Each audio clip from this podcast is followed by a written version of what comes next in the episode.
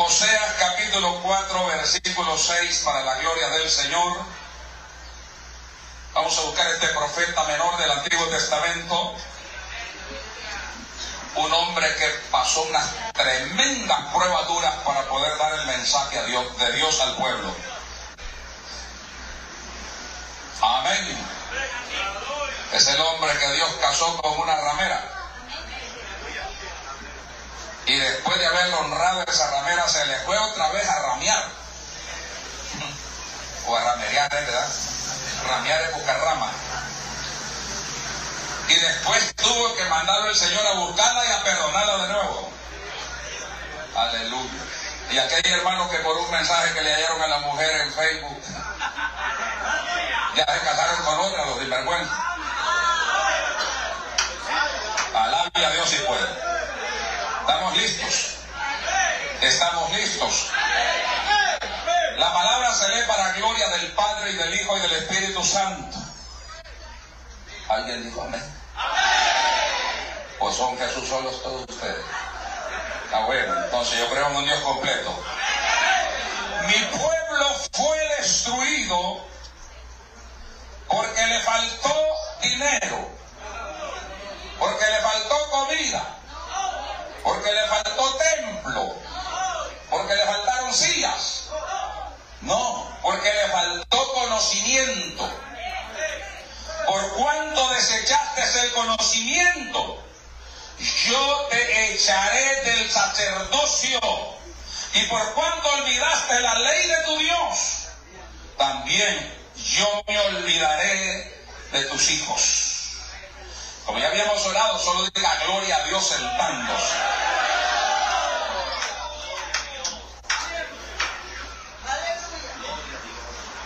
Este libro llamado Biblia, que por cierto no es un libro para traerlo a pasear al templo, es un libro escrito para poder leerlo, escudriñarlo, estudiarlo, indagarlo, inquirirlo pero también guardarlo y ponerlo por obra. Y este libro está lleno de muchos pasajes en la Biblia, desde el principio hasta el final, que hablan de la locura de muchos creyentes que desecharon el conocimiento de Dios. En algunos aspectos el profeta Isaías les dijo que el burro y el buey seguían siendo inteligentes y que ellos se habían vuelto tontos. La versión 1909 lo dice así. Ya las nuevas versiones ya como que llevan mucha melcocha. Alabe a Dios si puede. Hay pastores evangélicos predicando con la, con la NBI para no ofender pero la Biblia sigue siendo un contenido que aunque la transformen con vocabularios acomodados al pecado, ella tiene el sentido que Dios le dio. A su nombre. Jeremías también habló por allá en el 8.7 de animalitos de pluma, que también dijo eran más entendidos que el pueblo de Dios. La golondrina, la tórtola, la grulla, ¿me está escuchando? Eran más entendidos que el pueblo de Dios. El salmista dice que la golondrina busca hacer su nido cerca de los altares. En ese tubo viven unas golondrinas. Ahí están todos los días y usted viene a los 15. Alabe a Dios si puede. Está tremendo. A su nombre versículos de esa manera, como Isaías 45, 20, que no era para los mundanos. Hay que ver a quién se le dice la palabra que se lee. Porque a veces estamos predicándole a la iglesia algo que no es para la iglesia. Y a veces le estamos gritando al amigo algo que no es para el amigo. Y a veces queremos enderezar al torcido de afuera y al remolineado que tenemos adentro no le decimos nada. Pero Isaías le dijo, son tontos los que van siguiendo a un madero y claman a un Dios muerto, que es incapaz de responderles. Y ser tonto es no tener conocimiento. ¿Me está escuchando? Claro, en su Biblia dice, no tienen conocimiento aquellos que siguen a un madero. Pero en la versión que yo se le estoy leyendo, como que tiene más inteligencia el catolicismo, alabe a Dios si puede. Ahora, eso marca el conocimiento perdido del pueblo de Dios. Pero estamos hablando del Antiguo Testamento porque también Oseas es del Antiguo Testamento. Ay, usted dirá, pero nosotros estamos en la gracia. Pero el mero jefe de la gracia dijo también, ustedes son inteligentes, hipócritas, le dijo, y señalo cuando no hay gente. Que disculpe la hermana que se cruzó allá. Pero dijo, ustedes son inteligentes, fariseos hipócritas y escribas hipócritas, porque bien conocen en las sazones del tiempo y bien saben que cuando está nublado, oscuro va a llover y cuando haya rebole va a haber viento, pero no entienden que ya es el tiempo de mi venida. Este tiempo no lo están conociendo. ¿Cuántos alaban al Señor? Hay gente inteligente para muchas cosas, pero para las cosas de Dios se vuelven facos. Usted me dirá predicador, pero la Biblia dice que si usted trata de tonto a alguien o de fato, está expuesto al infierno de fuego, porque para eso somos bíblicos, para buscar cobija. Pero eso es cuando es mintiendo. Pero cuando es verdad no es pecado. Si usted le dijo a alguien, no haga eso, no te vayas por ahí, y le fue mal, ¿cómo lo va a tratar? Qué inteligente, te va a dar un diploma un reconocimiento porque tus cuatro dedos de frente te hacen muy sabio. No, es tonto. Es falto de conocimiento, es falto de entendimiento.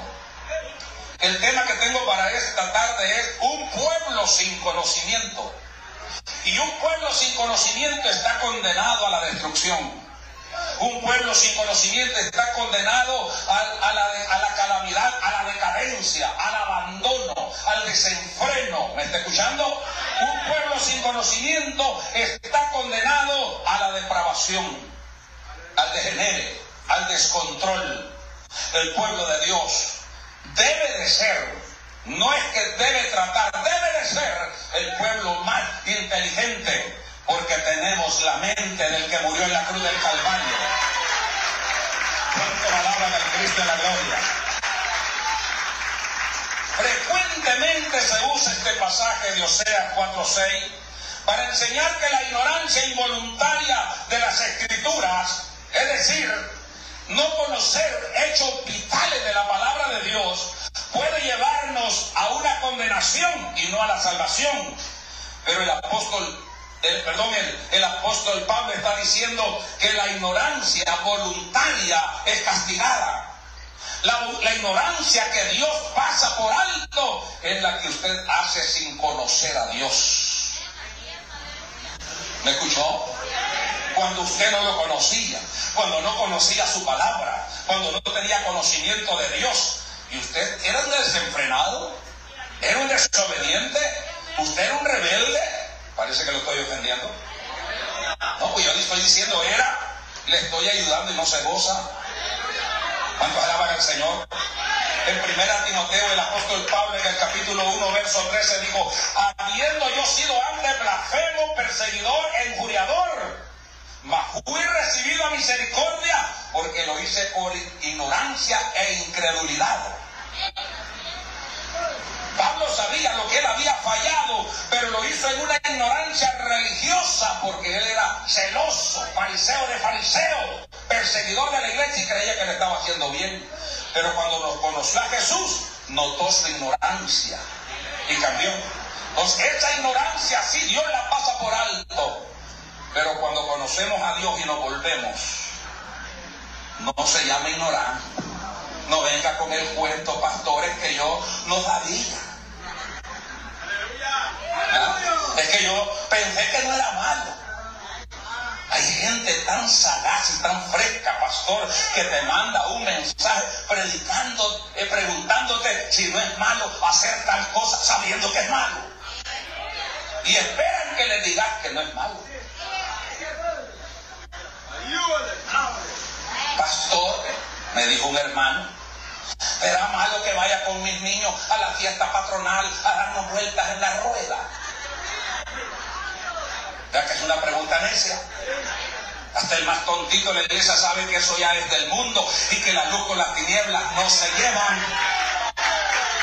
¿Cuánto alaban al Señor? A su nombre.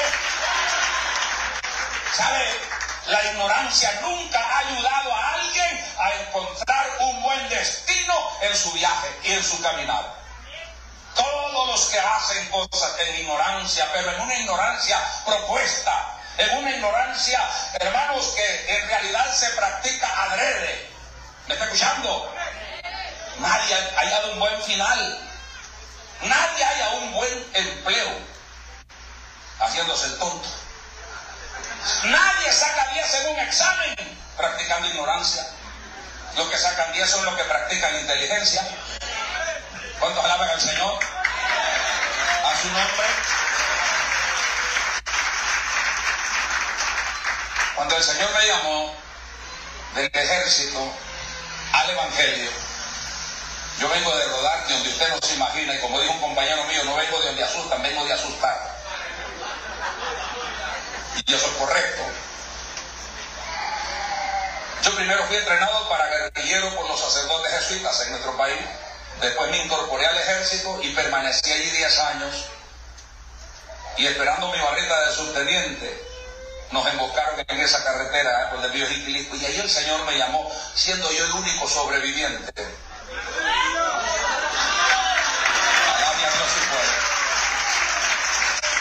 Y en ese llamado yo pude entender los perdidos que yo estaba. Amén. En ese llamado yo pude entender que iba por un camino incorrecto. Pero mientras eso no pasó, yo creía que estaba en lo correcto y estaba haciéndolo bien. Pero cuando se manifiesta la misericordia de Dios para con nosotros y nos salva, ¿cuántos alaban al Señor? Nos da su conocimiento para entender lo bueno y lo malo. Diga gloria a Dios en esta hora. A su nombre, su nombre. Y desde entonces tenemos que caminar en el conocimiento de Dios, en la inteligencia de Dios, y no en la de los hombres.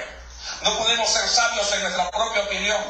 No podemos aferrarnos a nuestra propia prudencia. La persona que está aquí, que es creyente, debe de saber cómo lleva su vida. Dios no pasará por ignorante aquel que ya conoció la verdad. ¿Me está escuchando?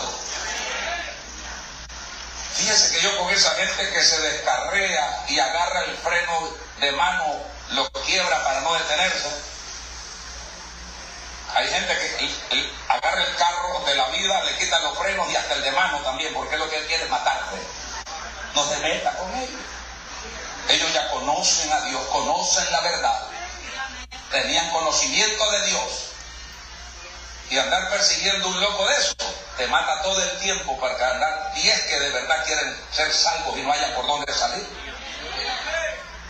Aleluya.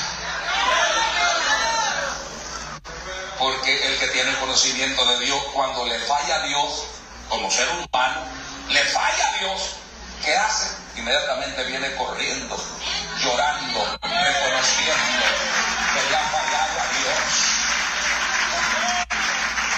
pero hay ingratos que como vaca encorralada salen hasta con la cola parada, hermano. Como que los tenían presos. Ahí en Zacatraz al Señor en esta hora. A su nombre. Cuando practicamos, hermano, el conocimiento voluntario, no espere bienvenida en el cielo. ¿Me escuchó? Cuando practicamos, hermanos, la tontería, la locura involuntaria, voluntaria, perdón, hermano, no espere que le van a decir, bendito, bendito de mi Padre. No, porque nadie que deja el conocimiento de Dios alcanza a llegar al cielo. Aunque eso es cierto, hermano, que Osea estaba hablando con, eh, con referencia a una ignorancia no involuntaria. O sea, no está hablando aquí de una ignorancia involuntaria, está hablando de una, ignorancia voluntaria. El pueblo de Israel sabía lo que estaba haciendo. Sabían quién era su Dios. Sabían cuáles eran sus leyes. Sabían cuáles eran sus preceptos, sus reglas, sus mandamientos. Y los echaron por la borda y dijeron, vamos a vivir conforme vive la gente que nos rodea aquí y vamos a hacer como la gente que nos rodea hace, y vamos a comer como ellos comen, y vamos a decir como ellos visten, y vamos a celebrar como ellos celebran, y ya no queremos nada con ese Dios. Usted conoce esa gente que vive como le da la gana y con el cubierto hasta, hasta la ceja. Con la manga larga bien socada que ni la sangre le circula para los dedos. Pero viviendo a su antojo, soberbio como no haber. Ya tienen dos años de estar en unidad, ya tienen que estar grandes ya. ¿Cuántos alaban al Señor? Amén. El pueblo de Israel había desechado el conocimiento de Dios por intereses propios y carnales. No, no por ignorancia. No, no, no, lo, había, lo hacían sabiendo lo que estaban haciendo. Y eso es triste, eso es duro, hermano. Eso es tremendo. ¿Cuántos alaban al Señor? Lo habían hecho, hermano, a su propia manera, por sus intereses. Habían sustituido el sacerdocio y habían hecho un sacerdocio a su manera. ¿Ah? Levitas a su manera. Habían preparado sacerdotes, hermano, que suplantaran a los de Dios para que los sacerdotes que estuvieran en turno les permitieran hacer todo en nombre de Dios. ¿Está escuchando? Dice que habían instituido un sacerdocio ilegítimo, Primera de Reyes, primero de Reyes 12:31. Dice que habían perturbado la verdad de Dios, o sea, 4.1. Dice que habían corrompido moralmente al pueblo. ¿Me está escuchando? Amén. O sea, 4.2. Habían profanado las cosas sagradas. Oseas 4:13. Habían escogido una vida de vergüenza. No hay cosa más fea que alguien llamándose hijo de Dios viva una vida de vergüenza. Yo acabo de estar viendo un pueblo alegre y me preocupa cuando un pueblo grita, silba, huya y llora cuando hay cantos y música alegre. Y cuando hay silencio a la hora de la palabra, ese pueblo no está conociendo a Dios todavía. Coces en la alabanza, pero coces en la palabra Pero por allá una hermana casi me traga desde aquí, sino que me agarré, no me llega con todo el púlpito.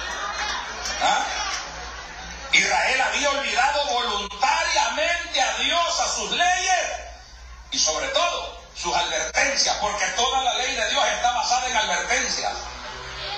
¿Me escuchó? Y será que si oyeres esta voz de Dios, y será que si pusieres por obra esto, estas bendiciones te alcanzarán, estas bendiciones vendrán sobre ti y te alcanzarán. Y hermano, pero también será que si te portares rebelde y no oyeres la voz de Jehová y no pusieres en práctica su palabra, estas maldiciones vendrán sobre ti y te alcanzarán. Es duro, porque viene advertencia también, no solamente mandamientos. Todo predicador debe de predicar con advertencia. Cuando ya se nos va olvidando decir que el infierno espera al pecador que no se arrepiente. Y empezamos a decir, Dios ama al pecador, solo aborrece el pecado. ¿Dónde dice eso? Nos falta demasiado conocimiento porque estamos inventando versículos bíblicos que ni siquiera están escritos. Y nunca existirán. ¿Cuántos alaban al Señor? Hay, hay herejía grande dentro del pueblo de Dios por falta de conocimiento. Estamos practicando cosas por falta de conocimiento. Y estamos haciendo cosas que a Dios no le agradan por falta de conocimiento. ¿O acaso será que no leemos la Biblia? ¿O acaso será que no escudriñamos las escrituras? ¿O acaso será que simplemente nos paramos a hablar cualquier cosa en los púlpitos? No, tiene que haber advertencia. Los hombres de Dios nos paramos aquí con autoridad, con advertencia de Dios, aleluya, tomando en cuenta que si algo no sale bien, nosotros somos los primeros en rendir cuenta delante de Dios. A su nombre sea la gloria. Hay apostasía, hermano, por todos lados. La apostasía está buscando las mínimas hendiduras que tenga abierta la iglesia para meterse. Y no la estamos conociendo porque no tenemos conocimiento de Dios. Ya, voy a hablar más adelante de eso. Ahorita dejemos a Israel que respire y lo vamos a agarrar de nuevo. ¿Ah? El pueblo de Israel no tenía un pecado liviano. Diga conmigo, pecado liviano.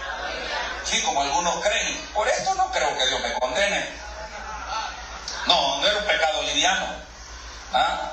No era un pecado simplemente de desconocer la ley de Dios. Aunque esto podía haber sido el principio para el descalabre, oiga la palabra que estoy usando, para el descalabre moral y espiritual del pueblo de Dios. En cambio, era su disposición personal. ¿Me está escuchando? Su disposición constante de rechazar todo lo que procedía de Dios, comenzando por su palabra. ¿Qué le dijo Jesús cuando fue rechazada en Jerusalén. Se paró llorando en la falda de aquella colina, viendo la ciudad con sus lágrimas en sus mejillas. Jerusalén, Jerusalén, tú que matas y apedreas a los que te son enviados a ti.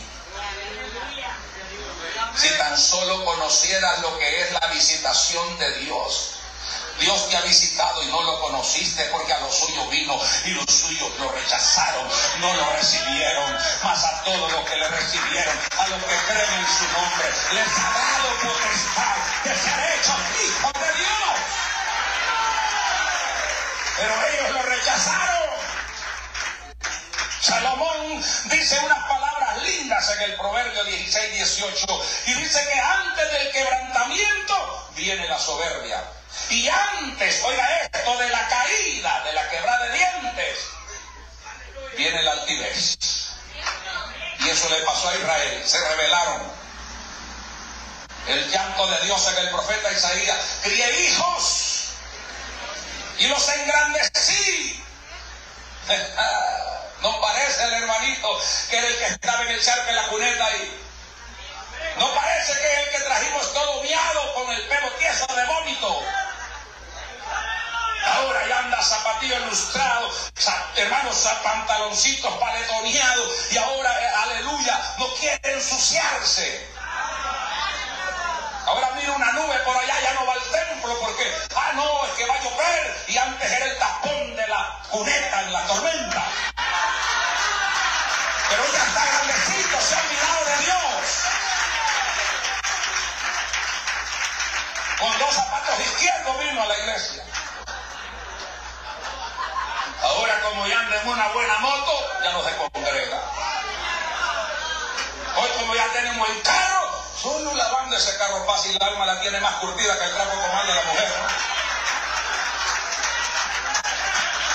Eso le pasó a Israel. Cría hijos, los engrandecí y ya.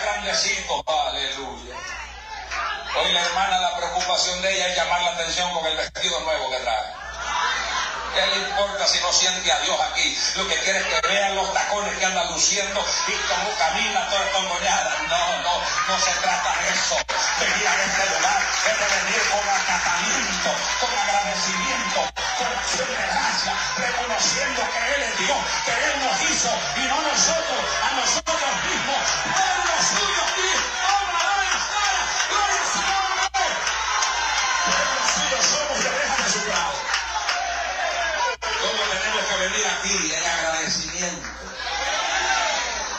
La única forma que se le, ve, se le ve alegre es que le toque música alegre. Eso es carne. Eso es carne. Y yo le digo siempre a todos los músicos donde voy, nunca traten de alimentar el deseo carnal de la iglesia con esos ritmos moviditos, porque la gente, hermanos, no danza en el espíritu, danza el tongoneado de todo eso. Tengo Biblia, yo leo la Biblia y se lo voy a decir. ¿Cómo estaban en el aposento alto los hermanos? ¿Cuál era el remolineando que estaban tocando para que ellos se levantaran en el espíritu recibiendo la promesa? No. Sentados estaban, pero estaban en día, día ya de ayuno. Aquí hay gente que aún ayuno no viene y nomás oye música alegre y empieza a tungonear.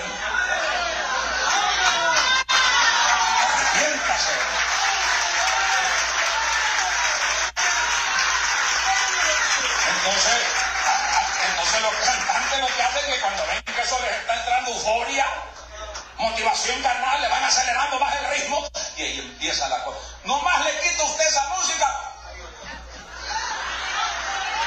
Le quitó la batería al robot. Pero el que es creyente se goza en la casa, se goza en la calle, se goza en el templo, en la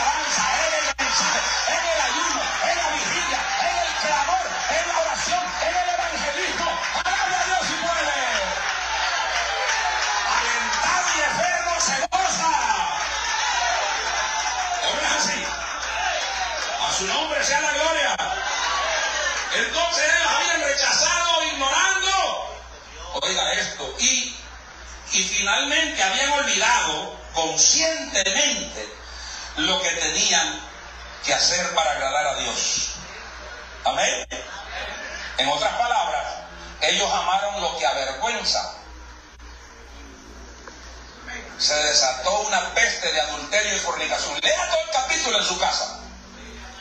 Es que solo agarramos el 4.6. Mi pueblo se perdió porque le faltó conocimiento y Dios todo mundo lo está diciendo. Veamos el contexto de todo el capítulo. ¿Por qué es que sale esa palabra? Porque se había metido una depravación en el pueblo de fornicación y adulterio e idolatría. Siervos pastores, ¿cuántos de ustedes celebran el Día de la Madre con la iglesia? Más de 12 van a conmigo. y el 17 de junio para el Día del Padre. Pero, pero qué raro y qué raro que los apóstoles dejaron tan escondidos esos textos que yo no los he encontrado. 32 años de estar leyendo esta Biblia y no los he encontrado. Y hasta el día que los encuentre, entonces yo voy a pedir perdón público. Voy a pedir perdón público y entonces me voy a ir a la tumba de mi madre que está en San Pedro Sula con un mariachi a ponerle flores también y hablar con la muerta también. Porque eso es lo que está haciendo mucha gente. Esa es idolatría cruda.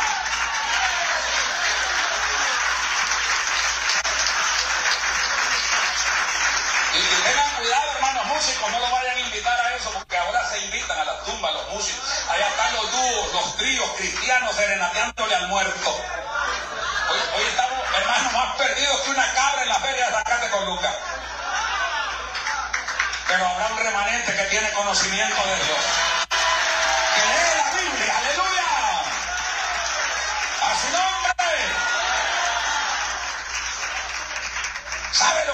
pasa a los que dejan de, seguir el conocimiento de Dios y agarran las tonterías del mundo?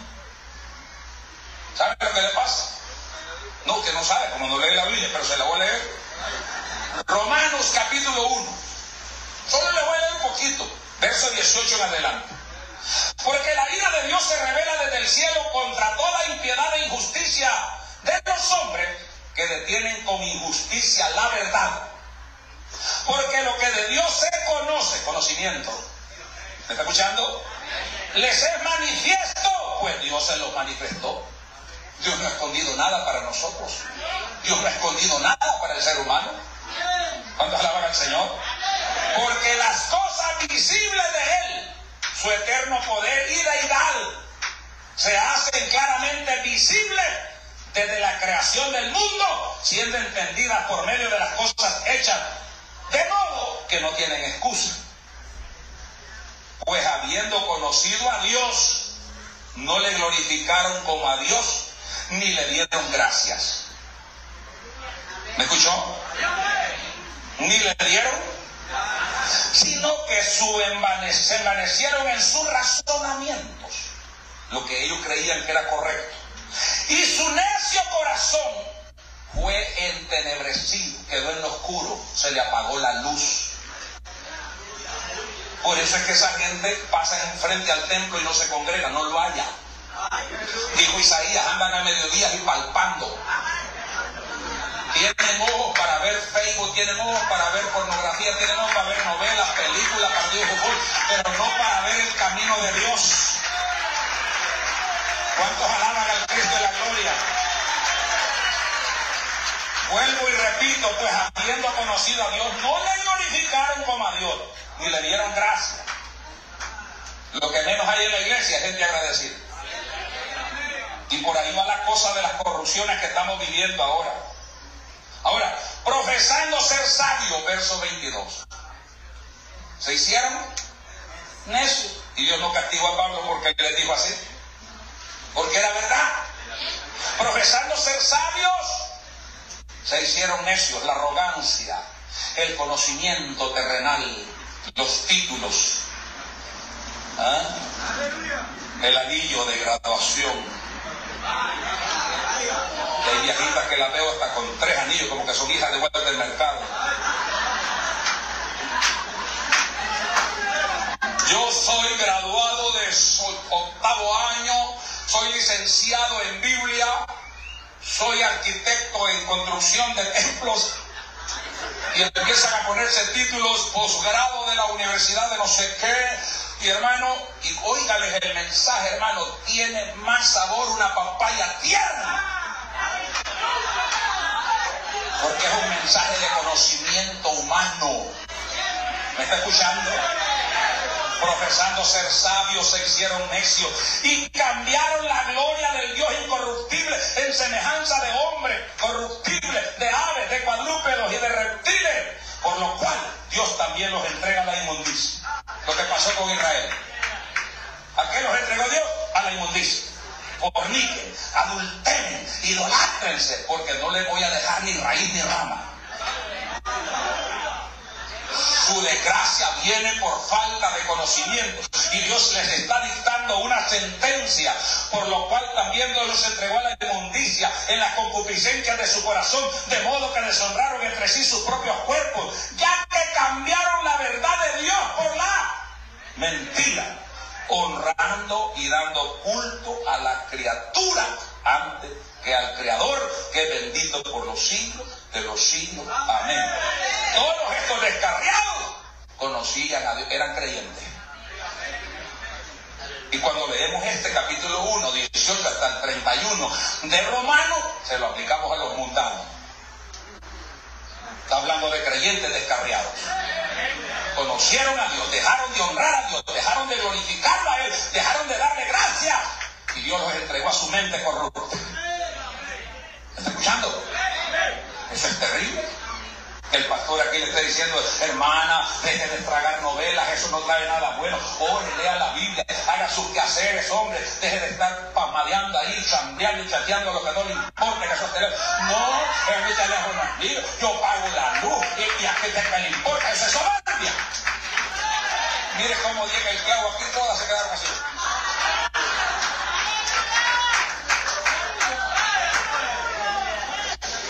Los saduceos demostraron la ignorancia que vivían. Se consideraban una secta especial superior a los fariseos.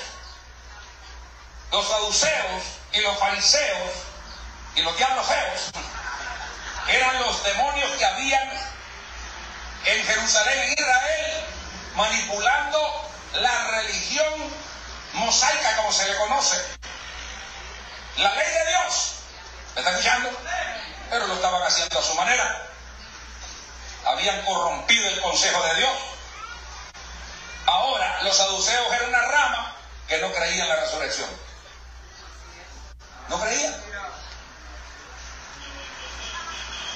Entonces vienen los saduceos y abordaron a Jesús. Y lo oyen que está hablando de la vida eterna y la resurrección y le dicen, maestro, eran hipócritas, por eso les decía hipócritas, porque no eran alumnos de él. Pero le decían maestro. Es igual que usted le diga, Padre mío, si usted es hijo del diablo, si está, si está en pecado. No, yo le digo, si está en pecado. Si está en pecado, usted no es hijo de Dios. No, usted puede andar ocho Biblias en el lomo, usted no es hijo de Dios.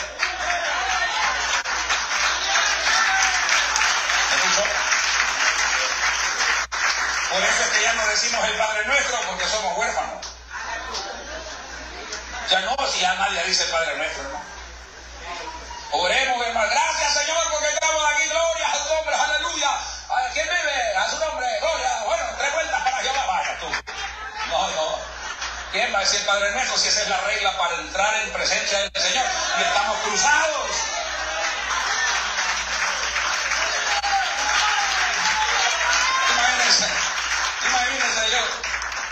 Nuestro que está en el cielo y todo el partido de fútbol me tragué antes de venir. No.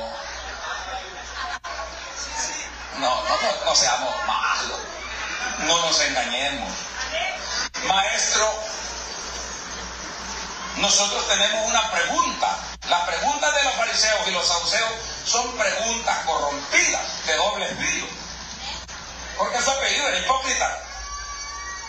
Siempre la gente pregunta algo con doble filo.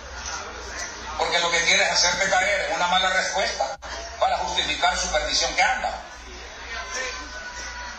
Nosotros tenemos un problemita que queremos que nos ayudes a resolver. Aquí en el cantón había un hombre, una mujer, que se casó con un muchacho y este no le dejó descendencia y se murió. Y como la ley dice, para que digan que la están cumpliendo, como la ley dice que el hermano que le sigue al muerto debe casarse con la viuda para darle descendencia al muerto, es decir, para que nazca un hijo y ponerle el nombre del que murió. ¿Sí me voy a entender? Para que el nombre de aquel no se pierda. Esa era la ley. No se alegre usted que su cuñada está quedando sola.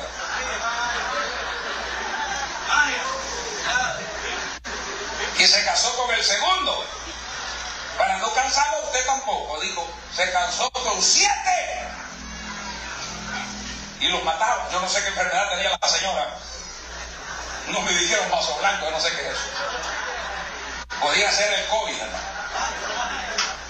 No le duraban, los mataban, no dicen cuánto tiempo, pero matar siete maridos quiere decir que moría luego.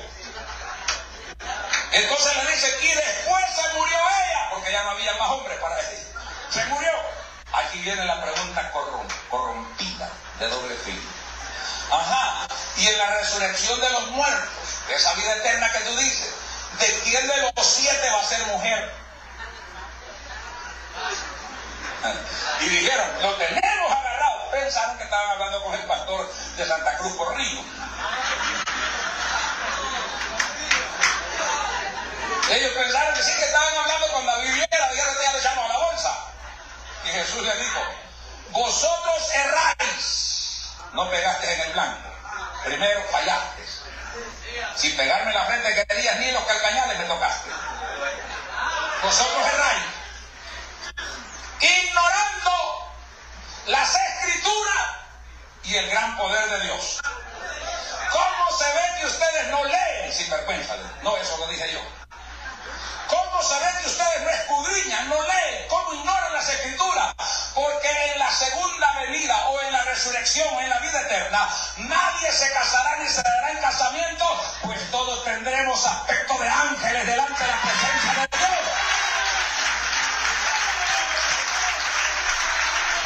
A su nombre. Entonces, no solamente en el Antiguo Testamento, hasta en el Nuevo Testamento se está reprendiendo la falta de conocimiento. ¿Cuáles fueron las consecuencias de la rebeldía del pueblo de Israel? Por su rechazo del conocimiento divino.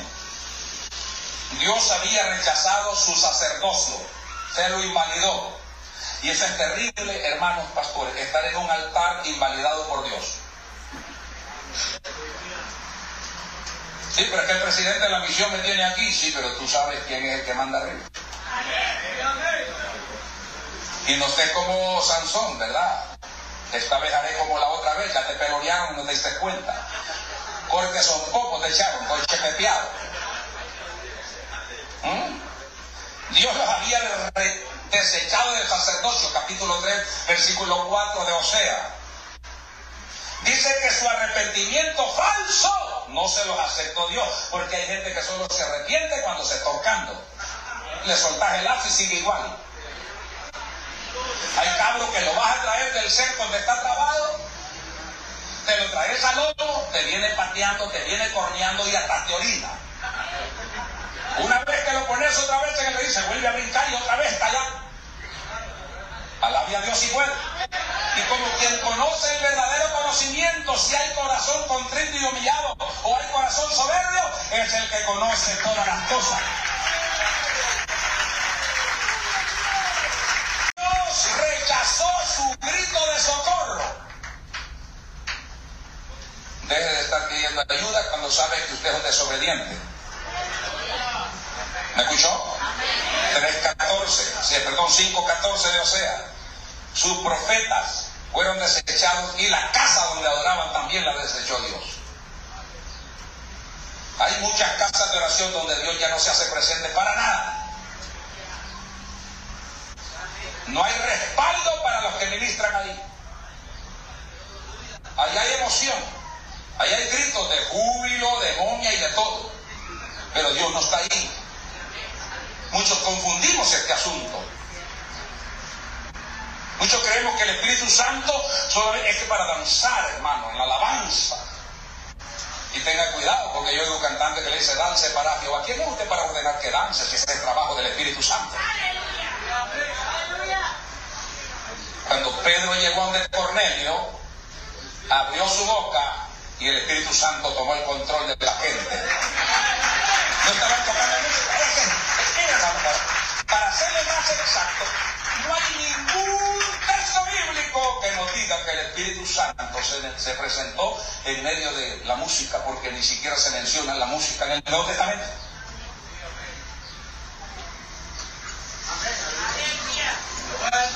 ¿A dónde estaba el mariachi que estaba motivando a Pedro para que se parara lleno del Espíritu y respondiera a los del Senedrín y le dijera, juzguen ustedes a quién obedeceremos, a Dios o a los hombres, porque no vamos a parar de decir lo que hemos visto? No, no vi. Era el Espíritu Santo. Oí un canto apóstata aquí. Cuando usted le dice al Espíritu Santo, ven, usted está certificando que no vive en usted usted no lo tiene. Y usted desde que usted creyó, fue sellado con el don del Espíritu Santo. Pero este no hablo lento, ¿quién le dijo a usted que todos van ¿Quién le dijo a usted que es obligatorio eso? Usted tiene el Espíritu Santo, si no, ¿cómo persevera? Si no, ¿cómo entiende el mensaje que le predican? Si no, ¿cómo decide entre lo bueno y lo malo? Es el Espíritu que nos guía a toda verdad y a toda justicia.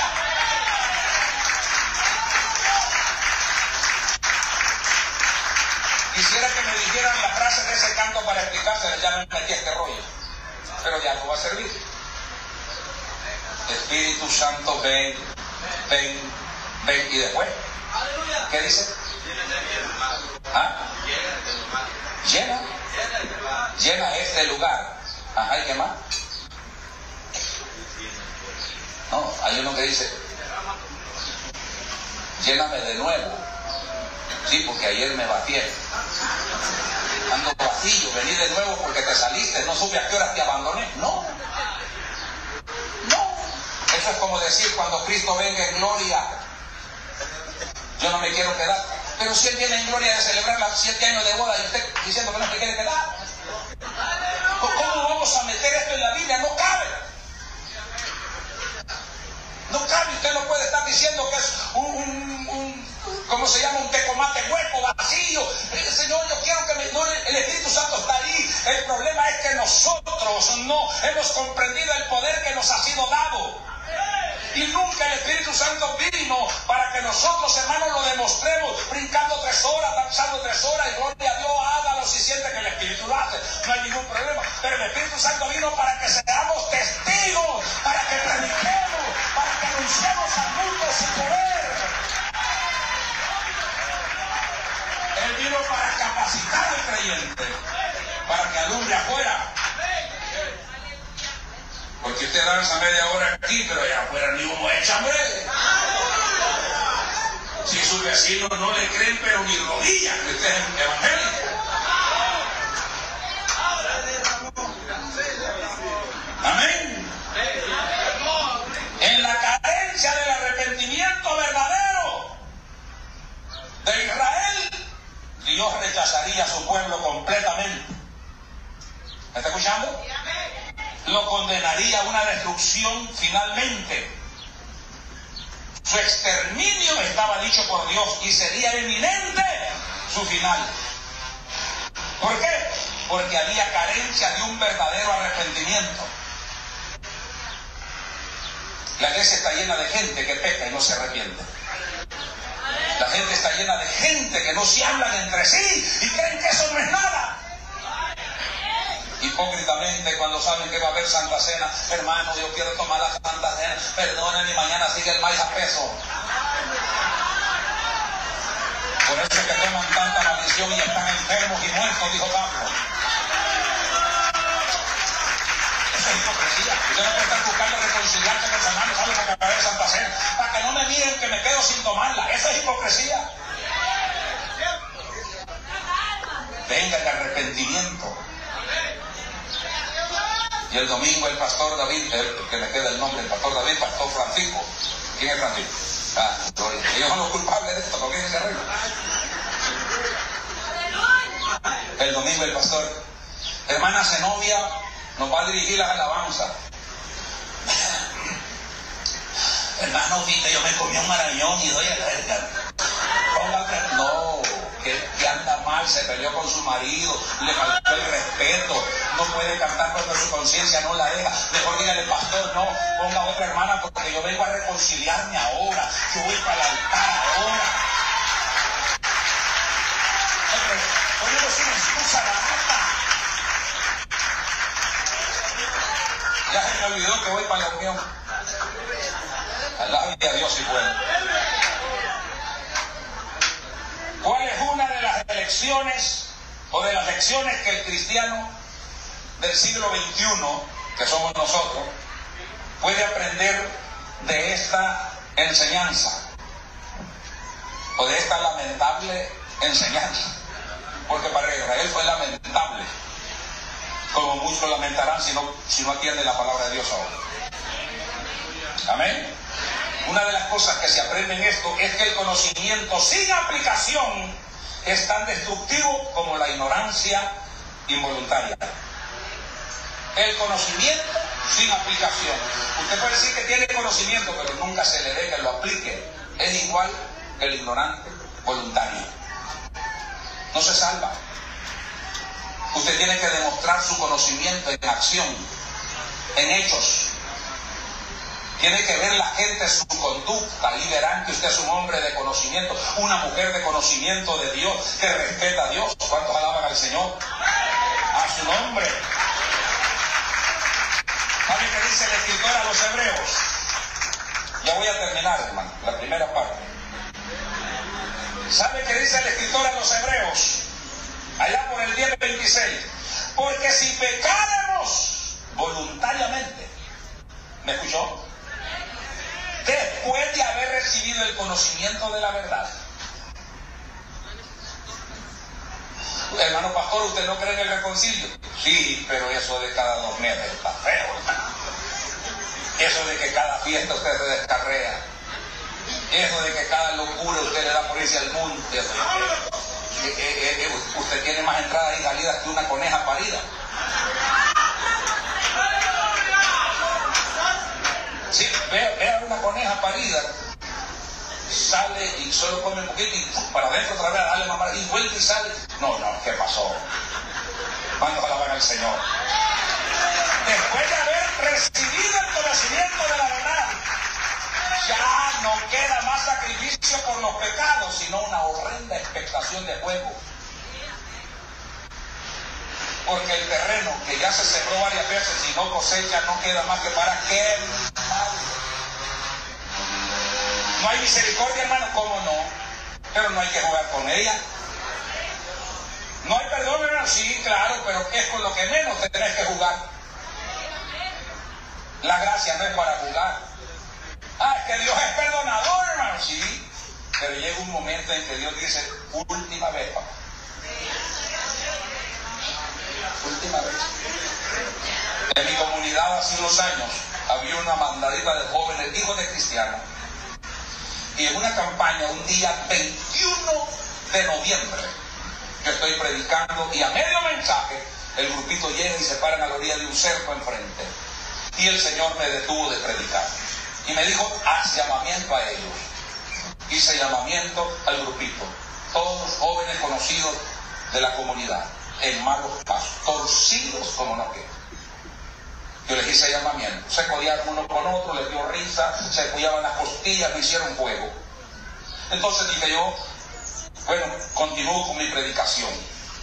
Yo no dije el Señor me detuvo, solo yo sabía que el Señor me había detenido. Cuando yo dije a seguir predicando, no me dejó predicar el Señor.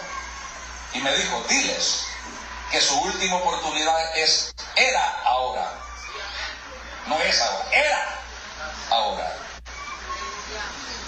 Y dije, dice el Señor que no tienen otra oportunidad después de esta. Y quise seguir predicando y el Señor no me dejó. Y me dijo, dile a mi pueblo que ya no intercedan por ellos, porque cerré mis oídos a esos clamores. Eso fue duro decirlo. Diez días exactos después los mataron a todos. Una masacre horrible. Y yo fui. Nadie quería llegar porque fue a una cuadra y media de mi casa. Me fueron a hablar llegando de campaña y fui a orar por ellos con la cabeza destapada y oía, ellos unos se aceptaron, oré con ellos aquí en mis piernas, ahí morían reconciliando con Cristo, hablando con Dios, otros se fueron sin Dios y sin esperanza porque fue instantánea su muerte. Qué triste es esto, hermano, cuando se desecha la misericordia y se juega con el don de la salvación. Es cierto que es gratis, pero no es para derribar cosas y hacer cosas con ellas. Su nombre. ¿Sabe por qué? Porque en el verso 31 del mismo capítulo 10 de los Hebreos dice, horrenda cosa es caer en manos del Dios vivo. Dele fuerte ese aplauso si es para el Señor.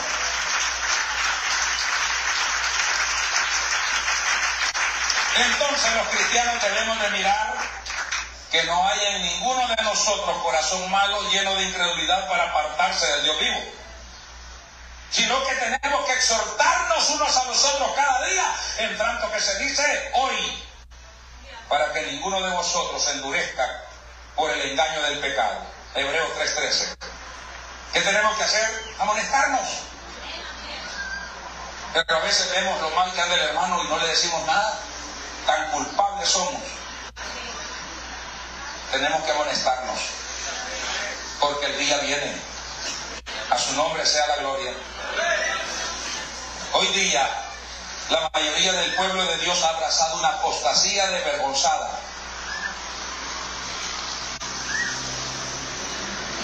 Yo no voy a decir se metió el diablo a destruir la iglesia, porque no entró solo, se a todos los demonios. Y está haciendo pedazos a la iglesia del Señor. Y todo el mundo está cerrando la boca en los altares. Nadie quiere hablar de esto.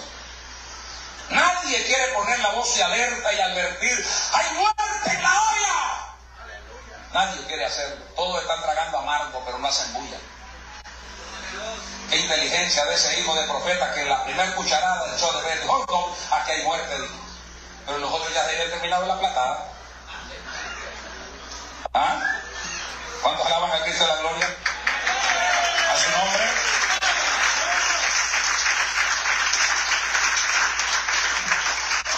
Se ha desatado una depravación moral y teológica. Cuando ya la Biblia empieza a ser predicada fuera de contexto para abrirle portones al enemigo, al pecado, a la carne, entonces tenemos una apostasía moral de depravación dentro de la iglesia. Y muchos están siguiendo anatemas. ¿Me escuchó? ¿Qué son anatemas? Predicadores con otro evangelio diferente. No porque haya otro, sino porque ellos lo tuercen. A su nombre sea la gloria. Enseñando cosas que la Biblia no nos ha dado a conocer nunca que no las tiene, que no hay enseñanzas tales en la Biblia, pero que las han agarrado como amuletas para negociar con el rebaño de Dios. Esto lo advirtió Pablo. En el capítulo 20 de los Hechos, le dice a los ancianos, miren, yo ya no voy a volver a pasar por aquí, este es mi último viaje misionero, yo sé que voy a terminar ya mi carrera, pero yo quiero aconsejarles a ustedes y dejarlos bien claro que la sangre de ustedes no está en mí, yo voy limpio de mi alma, de mis manos, de mi existencia, de la sangre de ustedes. Yo no les escondí todo el consejo de Dios. Por tanto, ven por el pueblo de Dios y por ustedes mismos. Estar en un altar al frente de una obra no simplemente es la corbatita y estar ahí bien chivito ahora el culto, no. No, sos el guardián de ese rebaño. Eso es el que tenés que estar cuidando, hermano, y tener de esos perros buenos amaestrados para que no dejen que el lobo por otro lado esté entrando. Todo pastor de rebaño tiene buenos perros alrededor del rebaño. El pastor siempre va al frente. No se enojen, hermanos diáconos, pero esa es la posición que nos da la Biblia. Lo único que nosotros somos perros vegetarianos, comemos ensaladas, porque la carne está cara. Alabia a Dios si puede. A su nombre. Pero sí, hay una mezcla de mundo. Y el pueblo de Dios, igual que Israel, ha ido dándole la espalda a la palabra de Dios. Los institutos bíblicos, no todos, pero un 99,9, están sacando predicadores automatizados, sin Dios y sin el Espíritu. Qué horrible es oír un hombre hablar de Dios sin Dios. Oír hablar un hombre del Espíritu de Dios vacío del Espíritu de Dios. ¿Quién quiere bagazo de caña si ahora solo sirve para quemar y sacar corriente, pero de estos diablos no sacan ni un voltio? Alabe a Dios si puede. A su nombre. Ya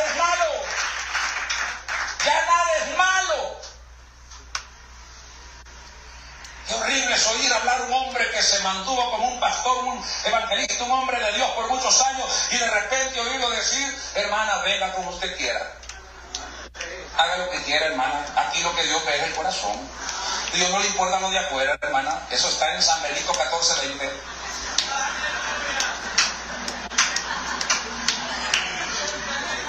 Y si esto se publicara en Facebook, apareciera a Satanás y a mil demonios les gusta esto. ¿Me está escuchando? Sí, porque ya no hay reprensión de nada. ¿Saben qué le dijo el líder de una misión de esas que nos tienen bloqueados a nosotros?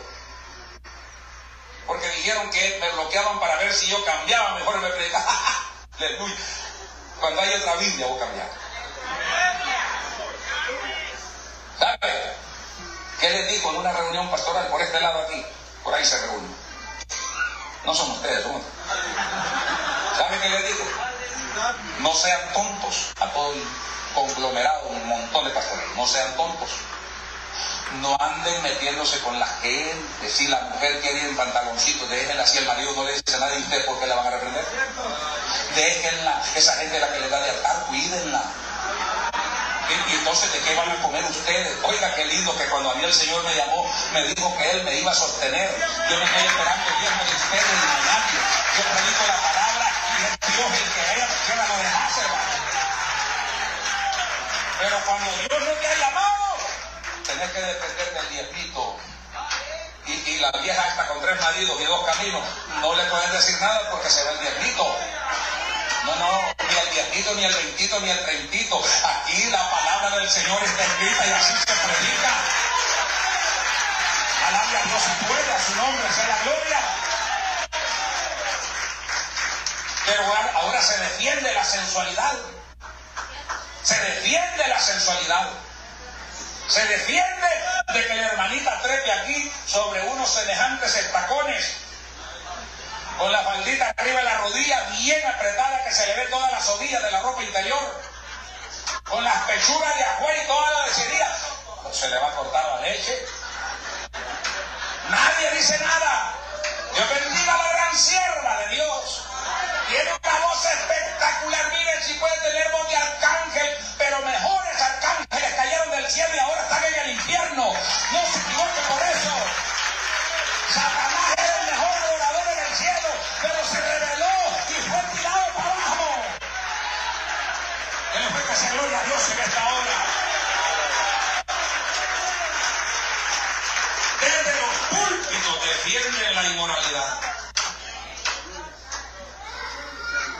Ahí, viene la esposa del pastor un día con el pelo morado, otro día lo trae azul, la vieja loca. ¿Y cómo, ¿Y cómo el pastor va a reprender si la mujer y las hijas son las primeras locas? Y un pastor que su mujer no se sujeta y ¿y para qué predican? ¿Para qué? Si Pablo le dice, si no puedes gobernar esas tres locas de tu casa, no, no toques los 40 que tenés aquí.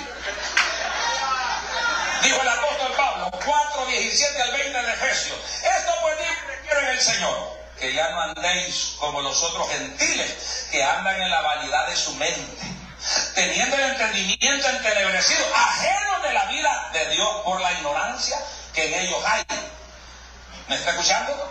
Por la dureza de su corazón, los cuales después que perdieron toda sensibilidad, se entregaron a la lascivia para cometer con avidez toda clase de impureza. Mas vosotros no habéis aprendido así de Cristo. Voy terminando. ¿Sabe usted que hoy cualquiera ministra en el altar? Y cuando digo cualquiera, es cualquiera. No, yo sé que el hermano que traemos ya se casó tres veces, hermano, pero es amigo del presbítero de allá. Aquí no hay compadres, hermano. ¿Sabe?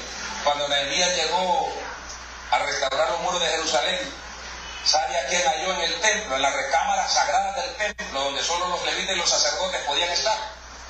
Halló al yerno del sacerdote, un pícaro y Nehemías dijo, sáquenme ese sinvergüenza de ahí. Esa, esa casa no es para fornicar. Esto va para afuera. ¿Cómo necesitamos Nehemías hoy en los altares? ¿Usted ya ha oído algunas predicaciones mías?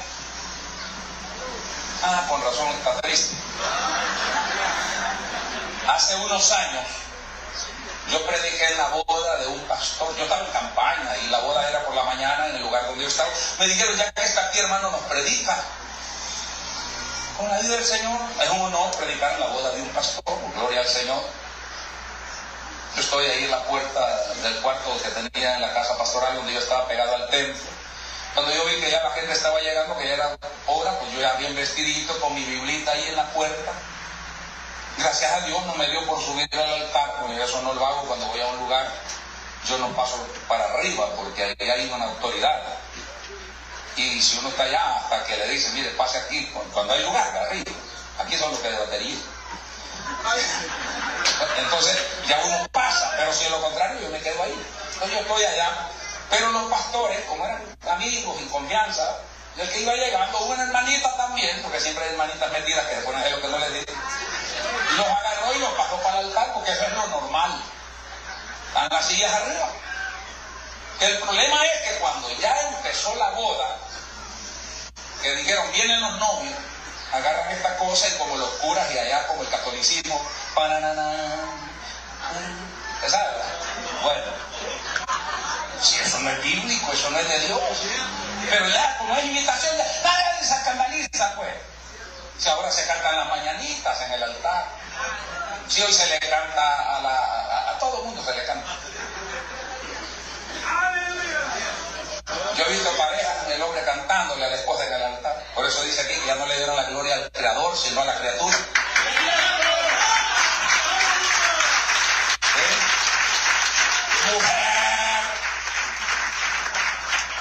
Querida, traen a Juan Gabriel. ¿Y sabe qué pasó? ¿Usted quiere saber qué pasó? Usted le gusta el chisme, ¿verdad? Mire, ¿sabe qué pasó ese día? Que cuando dijeron entra el que estaba de maestra de ceremonia, bueno, estamos listos, digo, y se sube una mundana de las que andaban involucradas. Es que esto de la boda de cristianos, yo no sé por qué permitimos que Jezabel se meta a preparar la novia. Uy, la trae, pero como que viene de comer sopecuya. O embarrada y achote por todos lados. Nunca permita usted que en la Santa Cena un mundano haga el pan o el vino. Nunca permita que una novia cristiana la prepare una mundana. Desde ahí estamos profanando los matrimonios por estos tres días duran estos diablos.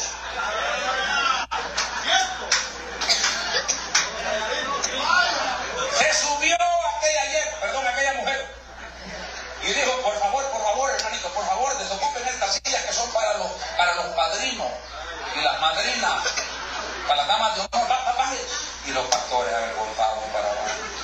Entonces yo ya estoy por allá sentadito, ¿va? Desde ahí yo empecé que quemaba llantas allá abajo.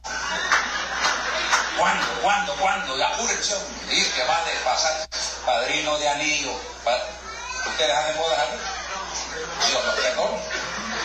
Padrino de arras, padrino de cojín, padrino de velo, padrino de vestido, padrino de pantaletas, de bloomer, padrino de almohada, padrino de cobija, padrino de petate, padrino de parto, y empieza a pasar el chorro de gente.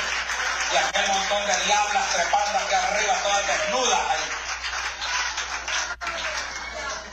Cantaron, felicitaron, hicieron todo, pero el tiempo, la palabra del Señor me dijo el pastor. Yo creo que con media hora está bien.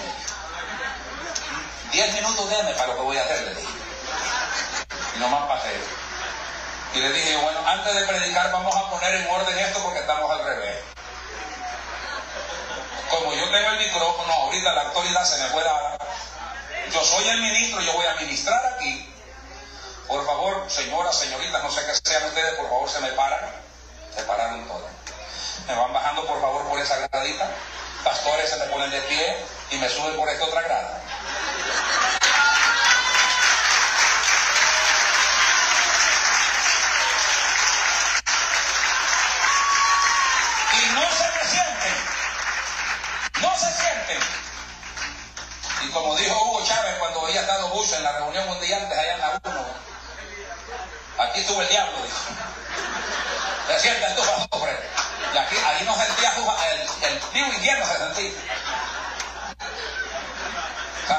Silla, pastor, antes de usarla otra vez, le dije. Va a meter un diablo a Jezabel y después va a perder su esposa después de la boda. Y ahora sí vamos a predicar. Y caballo, prediqué media hora y para decirle la verdad a los que se están casando y a los que ya se casaron, que se les olvidó que es eso. Media hora. Pero tuve que poner ese orden 24 años no me volvieron a invitar, no me hace falta. Ni bonito que es allá. ¿Cuántos alaban al Señor? ¿Sabe por qué? ¿Sabe por qué? Porque se ha devalorizado el lugar de donde se ministra la palabra de Dios. Ahora hemos captado y hemos agarrado ese mensaje tergiversado. Y es lo mismo allá que aquí. No. No, mentira, no es lo mismo. Aquí es un lugar de donde se ministra. ¿Por qué no va al banco y se mete a donde están las gerentes y saca las gerentes de usted? ¿Ah? ¿Por qué no? ¿No es lo mismo que ahí que allá? No, pero las gerentes son ellas, usted es el que va a sacar pista. Cada quien en su lugar. Al que Dios llamó, tiene que estar al frente ministrando tiene que cuidar que este lugar no sea profanado. Antes, cuando yo me convertí al Evangelio, todavía había pudor, respeto, recato. Un ministro de Dios procuraba venir lo mejormente presentable para usar este lugar. Ahora viene en, un mullín apretadito. Yo no sé cómo hacen para subirse esos músicos a veces. Unos pantaloncitos que yo sé cómo meten el pie. Hermano, aquí el pantalón y aquí el calzoncillo. Y, un caminado todos que agarran. Y unas camisetas todas locas. Eh, todos encamisetados. El pastor en camiseta de playa predicando. Oígame, ¿qué es eso, hermano? Somos ministros de Dios. No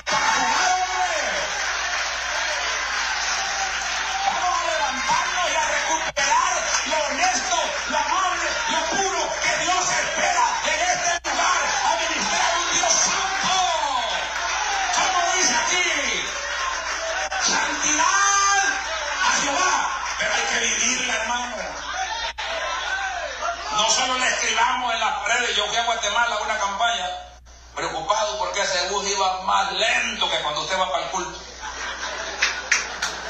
Y llegué a la terminal, le digo al taxista, mira, le digo al taxista esta dirección. Sí, no, conozco, compa, me dijo, lo llevo 20 quetzales. Digo, ah, no lo voy a ¿A quién me dijo? En letra dorada, santidad a Jehová.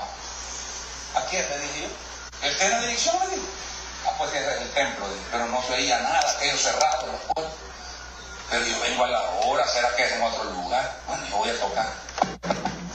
Pues abrieron una puerta pequeña y salió una escopeta de dos cañones. Perdón, le dije yo, me equivoqué. Esperaste, le dije al taxista que venga aquí. Me dice, no, no, no venga, me dice el hombre de la escopeta. Yo soy el vigilante, me dijo. Aquí, aquí el banco es iglesia. No, aquí es la iglesia, ustedes que vienen a Salvador, sí, padre me dijo que lo están esperando. Y yo entré como con miedo, con con las manos arriba. Y, y voy viendo que estaban los del grupo local cantando unos coros que ya iba a ser la hora del mensaje. Miren, hermano, una doña con las tirantillas aquí y todas las ubres de afuera, en un pantalón que yo no sé cómo se lo metió esa vieja. Y otra muchacha allá, mis hermanos, con un pedazo de short y otra, otras tirantitas nomás. Con los ojos negros que la adorando. Oígame, no hay temor de Dios. Predicadores enchancletados, en chores y en camiseta en los altares en reuniones de jóvenes que eso se pone peor. Ahora en los altares se están subiendo los dramas. Ahí hace el papel de borracho y ramera los dos jóvenes, uno de borracho y el otro de ramera, en el altar, con un cigarro prendido y una botella de licor en la mano. Esa es la iglesia. Esa iglesia es una iglesia manchada, arrugada y despeinada. Y la que el Señor viene a llevar es sin mancha, sin arruga y manchada.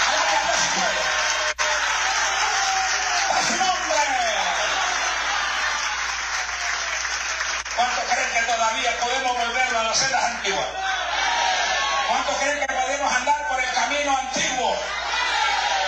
Si se humillara mi pueblo, sobre el cual mi nombre es invocado, y oraren, y buscaren mi rostro, y se volvieren de sus malos caminos, entonces yo voy a oír desde los cielos, les voy a perdonar su pecado y les voy a sanar su tierra y mis ojos estarán sobre ustedes y mis oídos atentos a su clamor, donde quiera que clamen, cuántos alaban al Señor. Póngase de pie la iglesia. Un pueblo sin conocimiento está destinado a la condenación. Dígale, Padre, gracias por tu palabra. Gracias por el consejo de esta palabra por hablarnos esta preciosa tarde, por traer, Dios mío, esa reprensión, por redarguir nuestros corazones. En el nombre de Jesús, bendice a tu pueblo que ahora levanta sus manos y te dice, Señor, si en algo nos hemos descarriado, si en algo nos hemos descuidado, perdónanos. Queremos volver a la senda antigua, andar por el buen camino. Queremos venir en ese arrepentimiento, Dios mío. En el nombre de Jesús. Mientras la iglesia sigue orando, yo quiero hacer un pequeño llamado. ¿Quién esta tarde, esta noche, desea reconciliar su vida con Dios? ¿Quién esta noche entiende que ha abandonado el conocimiento de Dios, pero reconoce que aún está tiempo de recuperarlo? Ahora, ahora es el día. Hoy es el momento de decirle, Señor, aquí estoy. Hoy es el momento para aquellos que están a través de las redes, de decirle, Señor, me vuelvo a ti me vuelvo humillado de todo corazón. Tenemos alguna persona inconversa que quiera aceptar a Cristo esta tarde. El llamado es para usted también. Alguien quiere hacerlo, puede venir aquí al frente. Quiero orar por usted. Gloria al Señor. Hay alguien que quiera hacerlo esta tarde. Alguien que no haga una señal con su mano y diga, yo, pastor, yo quiero que ore por mí, yo quiero orar por usted. Es un día, un día especial para usted. Un día de salvación y de gracia. No lo deje ir esta tarde. Dios te bendiga, hermano. Dios te bendiga, hermano. Aleluya. Eso es lo que bueno reconocer. Usted no dice, ay, ¿qué hecho? No, no, le interesa a usted. Necesitamos de Dios y sabemos que lo necesitamos, no tenemos que ser renuentes. Dios bendiga al varón que viene por este lado. Gloria a Dios. Necesito, necesito dos siervos pastores que vengan a orar con ellos, con los hermanos. Dos, dos siervos pastores. Dos siervos pastores vayan orando con ellos, dando gracias a Dios porque ellos han tomado a bien venir y decirle, Señor, yo necesito ordenar mis pasos. ¿Quién más? ¿Quién más esta tarde? ¿Quién más quiere esta tarde reconciliar su vida con Dios? Decirle, Señor, yo hay algo que no anda bien en mi vida y yo no te puedo engañar a ti, Señor. Yo esta tarde quiero irme, pero tranquilo, que he vuelto a tu conocimiento, tu palabra tratada conmigo. Viene una joven para acá. Necesito la diaconisa, por favor. Venga con ella, venga con ella venga con ella. ore con la joven, vaya orando con ella, gloria al Señor. Cuando una gente pasa aquí rapidito de caer con ellos ahí porque el enemigo es astuto, todavía te quiere pelear. Pero esto es propiedad de Dios. Viene la joven que estaba ahí. Miren, esta mujer ha estado bien atenta a la palabra del Señor. Gloria al Señor. Dios le bendiga, Dios le bendiga. Quédese con ella orando, hermano. Quédese con ella y las demás que sigan trabajando. ¿Hay alguien más esta tarde? ¿Hay alguien más? A través de la transmisión en el Facebook, a través acá de lo que es el YouTube. Bendiciones para todos. Y hay oportunidad de decir, Señor, yo me vuelvo a tu conocimiento ahora. ¿Hay alguien? ¿Hay alguien más? Mire, hermano, a veces no nos estamos comportando como esposos cristianos, o como esposas cristianas, como hijos cristianos. Reconozcámoslo. Viene una persona más, un pastor más. Gloria al Señor. Dios bendiga a este hermano que viene acá. Bendito sea Dios. Solo denme un minutito más. Yo creo que el que va más lejos soy yo con los hermanos que me acompañan. Pero esto está precioso. Desde el principio a fin este culto ha estado maravilloso. ¿O no? Ah, bueno, entonces el Señor quiere salvar todavía. Sigo esperando. ¿Hay alguien más? ¿Hay alguien más? ¿Hay alguien más? Que va a hacer su decisión esta preciosa tarde. ¿No hay nadie más? Ok. Quiero que los que han pasado al frente se pongan de pie en el nombre del Señor. Pónganse paradito. Ya han orado con usted. Póngase de pie. Con su mano hacia arriba. Hacia arriba, dígale. Levante su mano y dígale. Señor Jesús, te doy gracias. Porque esta tarde me has permitido dar un paso muy importante. Oí tu palabra y te vi. Ahora solamente te pido, aviva tu obra en medio de estos tiempos. Yo soy tu obra, Señor. Y gracias por no tomar en cuenta, Señor, mi ignorancia en aquello que estaba haciendo. Pero ahora reconozco por tu palabra que necesito pedirte perdón. Y eso es lo que ya hice. Sé que mi nombre está escrito en el libro de la vida. Y ahora con más seguridad lo digo, Señor. Gracias por tu salvación, por tu perdón. Gracias por haberme tomado en cuenta esta tarde con tu palabra. En el nombre de tu Hijo te doy gracias, Padre. Gracias, Hijo. Y gracias, Espíritu Santo. Y la iglesia dice, amén. Dios te bendiga. ¿De dónde viene?